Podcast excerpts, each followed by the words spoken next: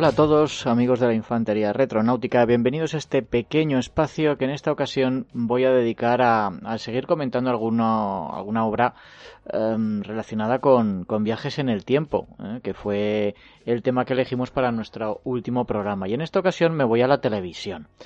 Eh, la, primera vez que la televisión abordó el tema del viaje en el tiempo mm, fue, tenemos que irnos a 1959, dentro de esa mítica serie La Dimensión Desconocida, a la que ya se le dedicó un programa en los retronautas.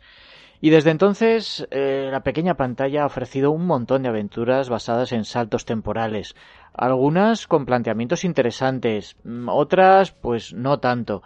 Yo creo que entre, entre los mejores ejemplos hay varios episodios de, de La Dimensión Desconocida, de, de, Rod Serling, también del Doctor Who, de Viajeros, aquella de, de principios de los 80, de Quantum Leap también, o, o, Life on Mars, ya esto ya en el siglo XXI. Y quizá entre las menos interesantes podamos mencionar El túnel del tiempo, la serie de animación de Regreso al futuro, eh, Misión en el Tiempo, también la serie de Time Cop.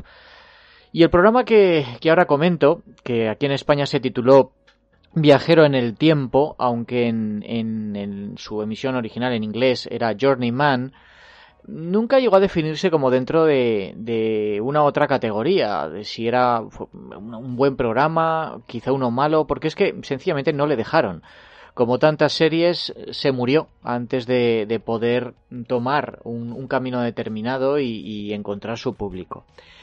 El protagonista es Dan Basser, que es un lo interpreta Kevin McKidd, este lo, yo lo recuerdo siempre por su papel en, Roma, en la serie histórica, y aquí hace de un periodista de San Francisco que está intentando lidiar por una parte con su reciente crisis matrimonial y por otra parte por las exigencias laborales de un sector, el suyo, en, franca decadencia. En el periódico en el que sirve pues está en la cuerda floja.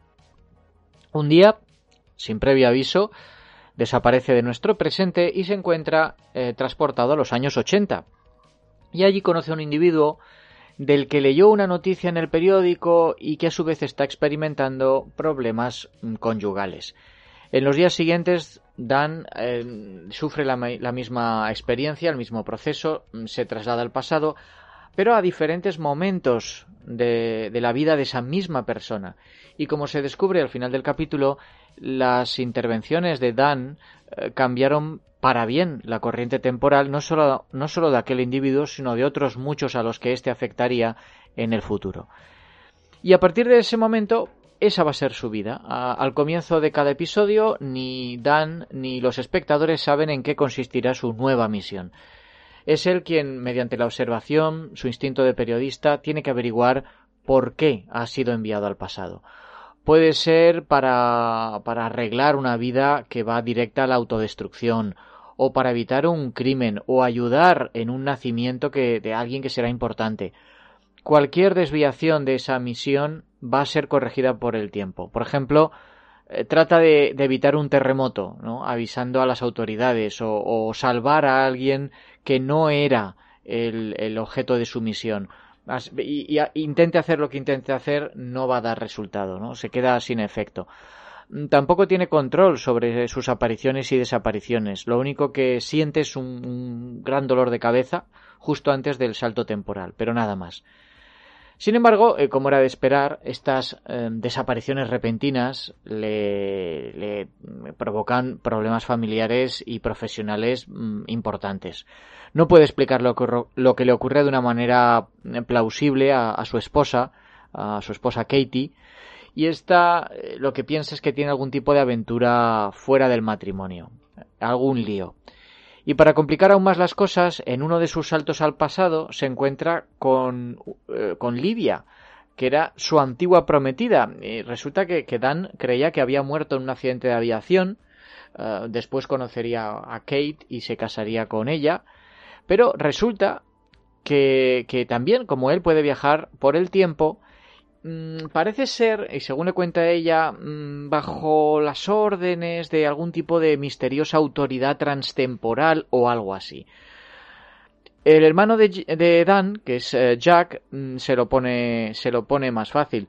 es inspector de policía, mm, tuvieron problemas en su relación años atrás porque Katie había sido la novia de, de Jack, del hermano pero se acabó casando con Dan tras la supuesta muerte de Livia. Entonces tenemos ahí un, un doble triángulo amoroso bastante tenso, ¿no? con por una parte está Dan, por la otra Katie y por la otra Livia y Jack. Y a, todo esto se añadirá luego otra novia, otra novia de, de en esta ocasión del policía, del hermano policía, eh, Teresa. Esta serie la creó Kevin Falls, el mismo que hizo El ala oeste de la Casa Blanca, para la Fox y fue emitida por la NBC. Se la ha comparado a menudo con, con Quantum Leap, pero a pesar de que mm, tiene obvias similitudes, la premisa es diferente. Las dos series tratan sobre viajes en el tiempo para ayudar a alguien. Sí. Pero en sus viajes, Dan no, no, pasa a, a habitar el cuerpo de nadie, sino que mantiene el suyo propio. Claro, esto significa que siempre corre el riesgo de encontrarse con su antiguo yo, y esto podría tener consecuencias muy chungas, como suele ser el caso en estas narraciones. Pero sobre todo, Viajero en el Tiempo tiene un, corazón emocional y una atención al desarrollo de personajes que la serie de los 90 mm, de Quantum Leap mm, yo creo que no tenía.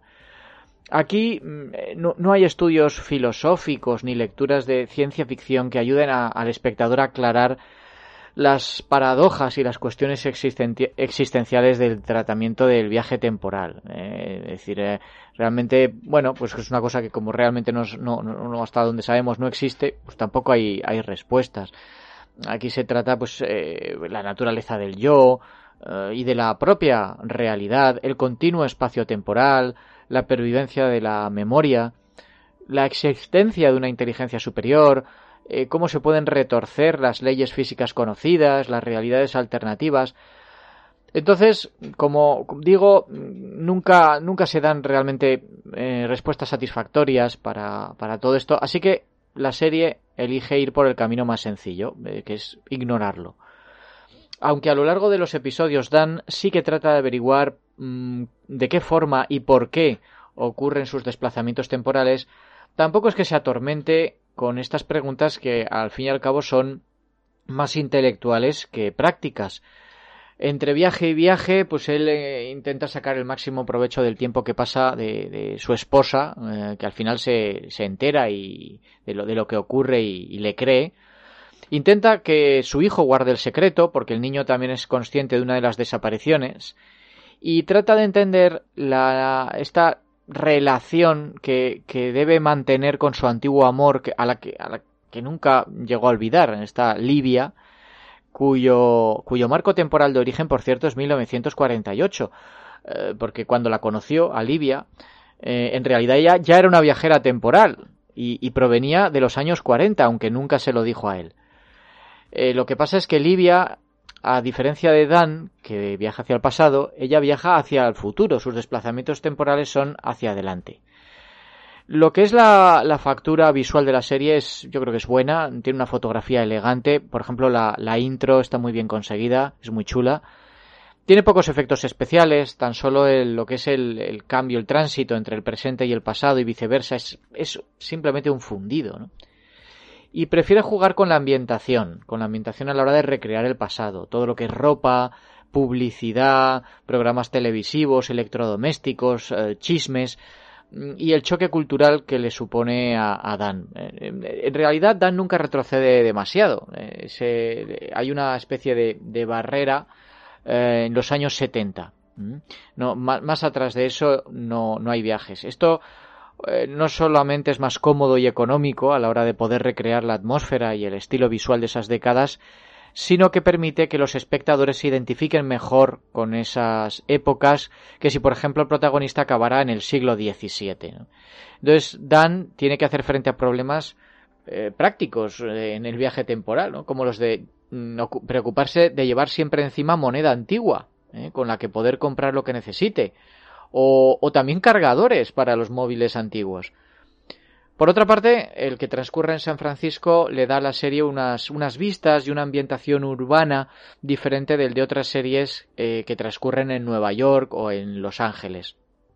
El actor eh, Kevin McKidd mm, comparte con, con, esos compatriotas escoceses suyos, eh, Daniel Craig y Sean Connery, ese aspecto de tipo de tipo duro y algo distante. Pero aquí hace un buen trabajo a la hora de encarnar con realismo a un hombre que está siempre a un paso de, de la crisis de, de estrés y angustia y cuya familia está siempre al borde del abismo. Eh, ni él, ni su esposa, ni su hermano eh, se han olvidado de que él no hace tanto tiempo fue un adicto al juego, a la bebida y a las drogas, que es algo mm, recurrente, porque claro, cuando, cuando él desaparece, pues todo el mundo piensa que es que está drogándose o que ha vuelto al juego, él no puede explicar coherentemente lo que le ocurre. Entonces, eh, transmite con bastante sutileza y, sin caer nunca en el histrionismo esa frustración y esa tensión que le provocan los saltos en el tiempo, la carga que supone para su familia y la difícil situación laboral que vive. El resto del reparto, mm, pues tampoco hay mucho que destacar. Desde luego no están a la altura del protagonista y, por mucho que se esfuercen, eh, básicamente sirven como caras bonitas. ¿eh? Eh, solo muy de vez en cuando consiguen reflejar esa misma intensidad de Makid en sus interpretaciones. Dejando aparte el trabajo del reparto, la serie se desarrolla a varios niveles. Por una parte, los viajes en el tiempo de Dan, la misión que tiene que, cumplir en cada uno de ellos. Por otra parte, las investigaciones en el mundo de la física avanzada, para averiguar el mecanismo que le hace mm, viajar en el tiempo. Él va visitando a, científicos y me parece que incluso consigue convencer a uno de ellos de lo que le ocurre. Intenta, pues tirar por el lado, como digo, científico. Y por otra parte, el plano sentimental, que, que ya ahí tenemos la crisis con su esposa, la relación con su hermano Jack, y el regreso de la tensión sexual que, tenía con, con Livia. En general los episodios tienen un buen ritmo y los 40 minutos que duran no se hacen pesados. El problema es que la serie se asienta muy pronto en la repetición de una fórmula bastante cómoda, bastante conservadora, que podría llegar a ser muy predecible, mm, incluso aburrida, que es lo que le pasa a tantísimas series procedimentales.